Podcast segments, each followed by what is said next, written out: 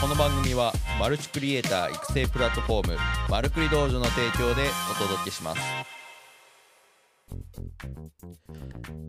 はいどうも皆さんおはようございます。12月20日、えー火曜日現在の時刻8時30分ぴったしでお届けしております。はい皆さんおはようございます。はい8時半です。あ、あみこさん、一番乗りですね。はよおはようございます。あ、ジョーさんもおはようございます。ありがとうございます。あ、あみこさん、アイコンも変えていただいて、いや、ありがとうございます。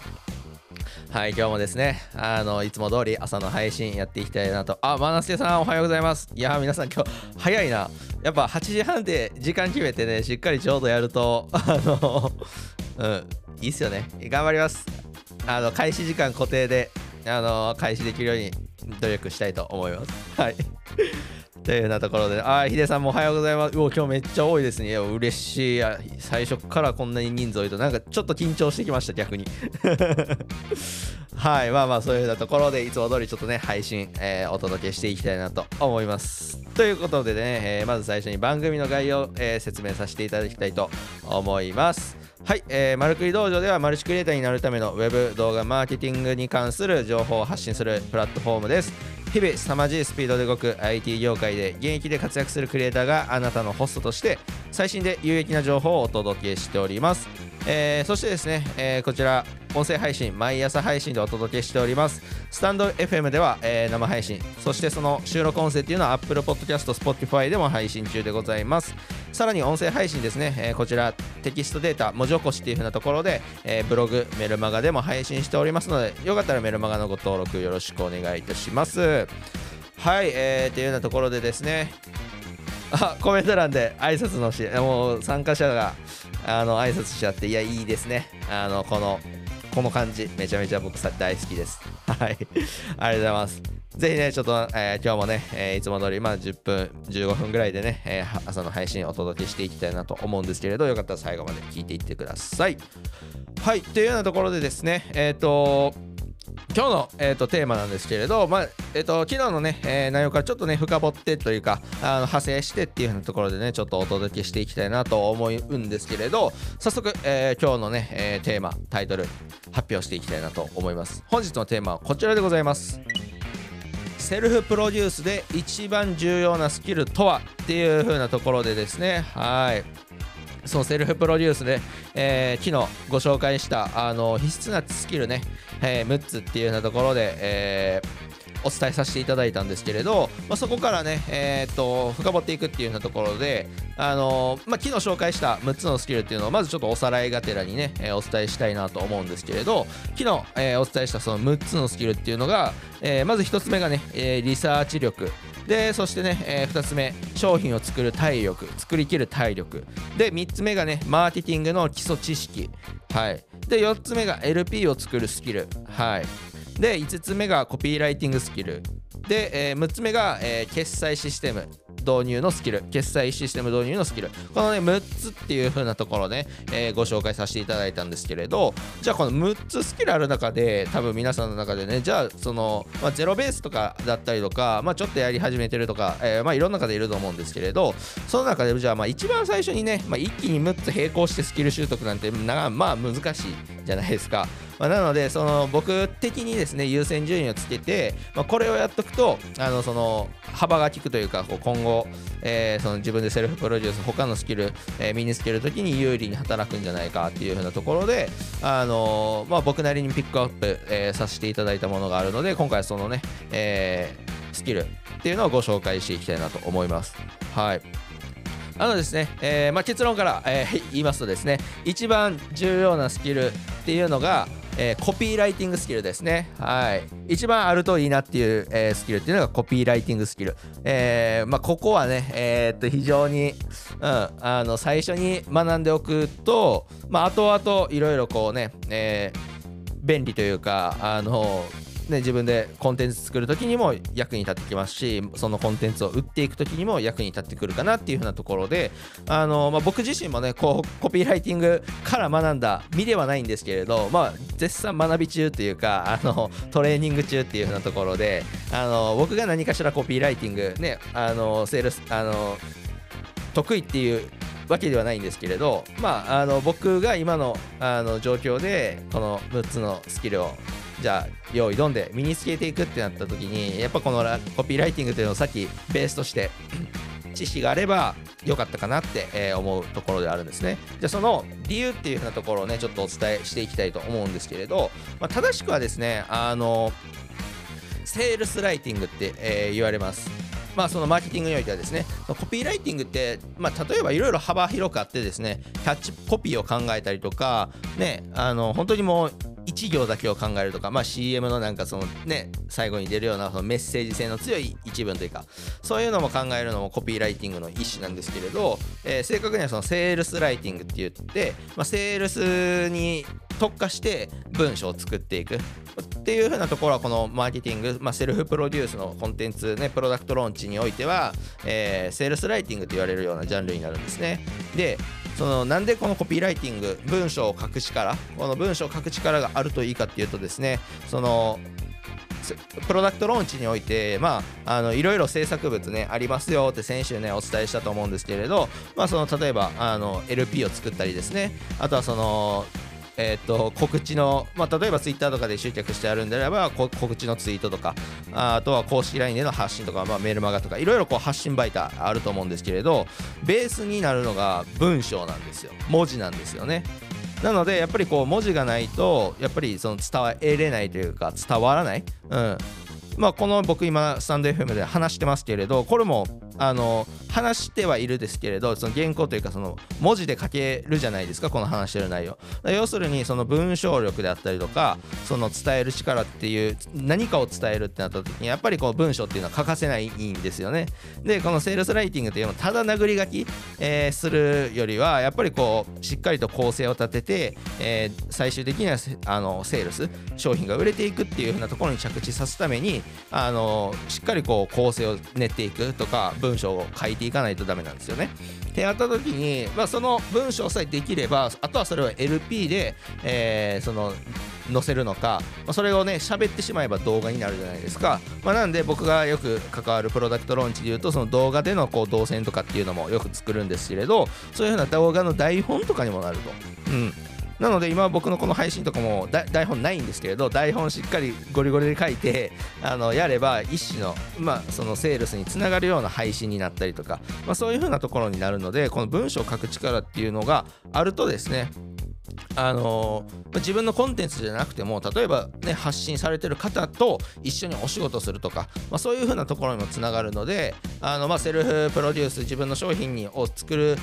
以外のところでも役立つスキルなのでやっぱりこのコピーライティングスキルっていうのは非常にあると求められるられますし、まあ、あとは僕ね結構そのお仕事柄こうしっかり自分でビジネスされてる方と、まあ、お会いする機会とかもたくさんあるんですけれどやっぱりここの文章力っていうのがやっぱりしっかりとあのの伝え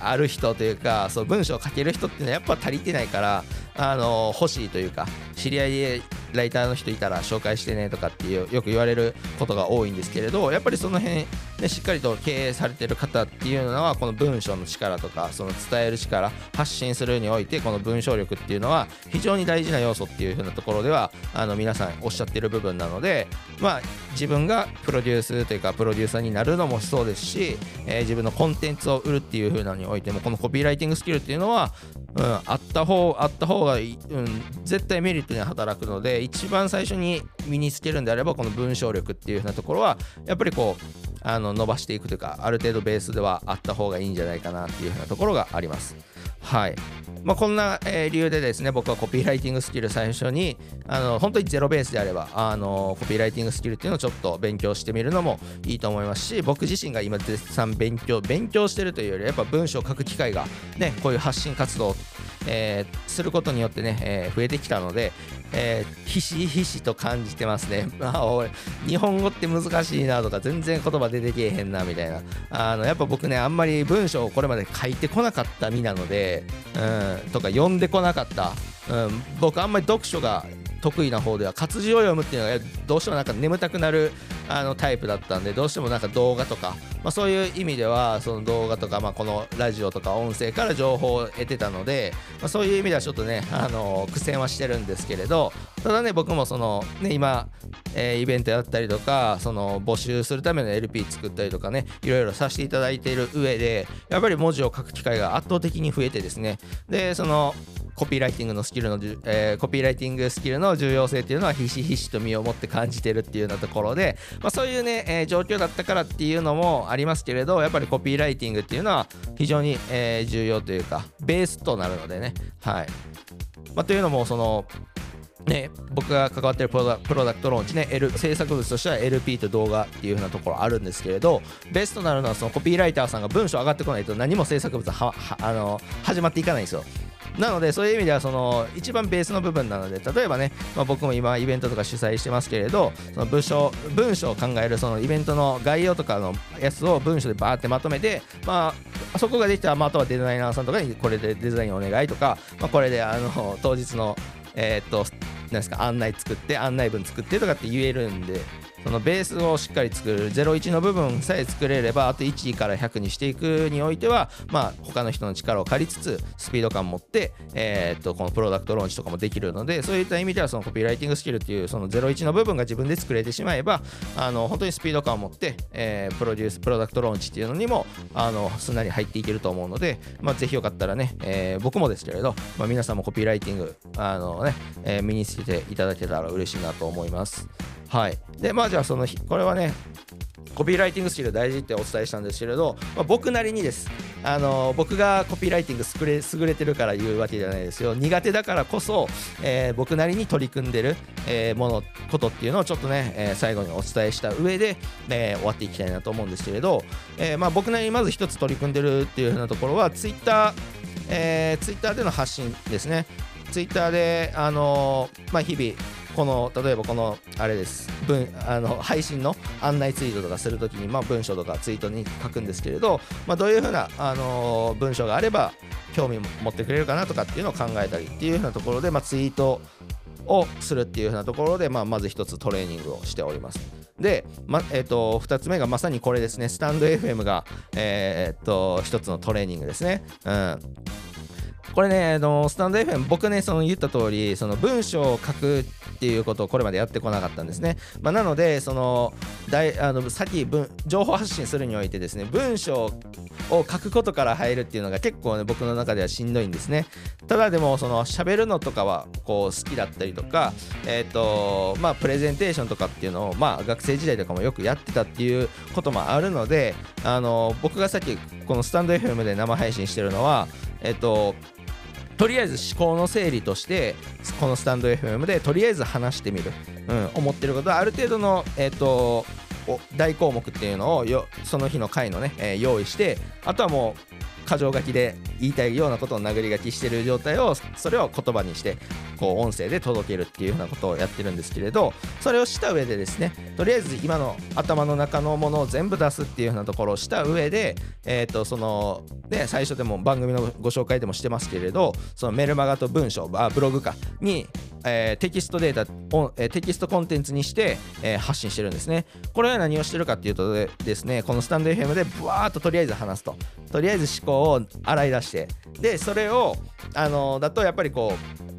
う、ね、しっかり順序立てて話してる時はありますあいいかもしれないですけれど、まあ、なんかそのその場の思いつきでちょっと脱線したりとか、えー、してる回とかも、まあ、たくさんあるので、まあ、ほとんどが多分それだと思うんですけれどそれを、えー、しっかり順序立てて、えーとなんですかね筋を通すじゃないですけれどっていう風なところのトレーニングの一環としてその僕が話した内容を頭の中で整理して文章でまとめていく、まあ、そういう風なね、えー、一種のトレーニングっていう風な意味でこの朝の発信活動をしてまして、まあ、そういう風な意図があってあのなのでよかったらねあの今音声だけしか聞いてない方もブログとかの方、えー、行っていただいたら、まあ、その回の配信のコアな部分をまとめたりとかしてるので、まあ、復習がてらとか、あのー、ね、すぐに情報をちょっとさーっとね流し見したいとかその日の配信を流し見したい時とかによかったらね僕のそのブログとか、えー、メルマガとかっていうのも活用していただけたら嬉しいかなっていうふうなところであります。はい。なので僕なりにですね、あのー、文章が苦手な僕なりにやってることとしては Twitter での発信とこのスタンド FM めでの活動っていうようなところですね。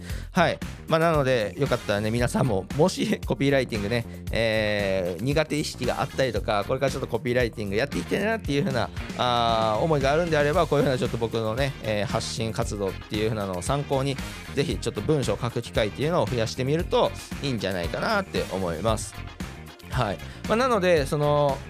じゃあもしやっていくってなったらただやみくもにね、えー、こういうふうに僕も話してるわけではなく文章を書いてるわけでもなくてあの、まあ、要するにやみくもにやるとやっぱ、ね、何が正解かも分かんないですし、まあ、正解ないと思うんですけれど、まあ、でもやっぱり何がある程度こう先が見えた状態でやっていきたいと思うので、まあ、僕がそれで、ね、